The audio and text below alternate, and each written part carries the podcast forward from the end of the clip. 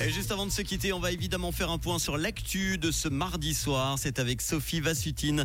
Bonsoir Sophie. Bonsoir Manu, bonsoir à tous.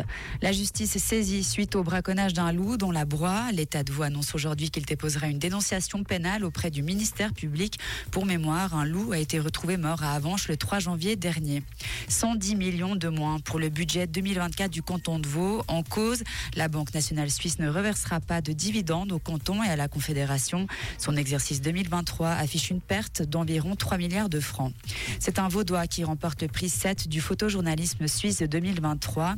Le prix récompense le travail du Lausannois Manel Santizo qui montre l'engagement des patronats des mères de familles mexicaines qui lancent des sacs de nourriture aux migrants qui rejoignent clandestinement les États-Unis en train.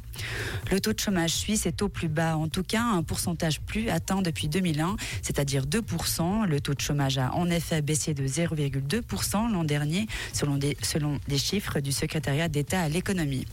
La France tient son nouveau Premier ministre. Gabriel Attal a été nommé le ministre de l'éducation devient ainsi le plus jeune chef du gouvernement de l'histoire du pays. 2023 devient l'année de référence du réchauffement climatique. C'est le constat que dresse l'Observatoire européen Copernicus pour son bilan annuel.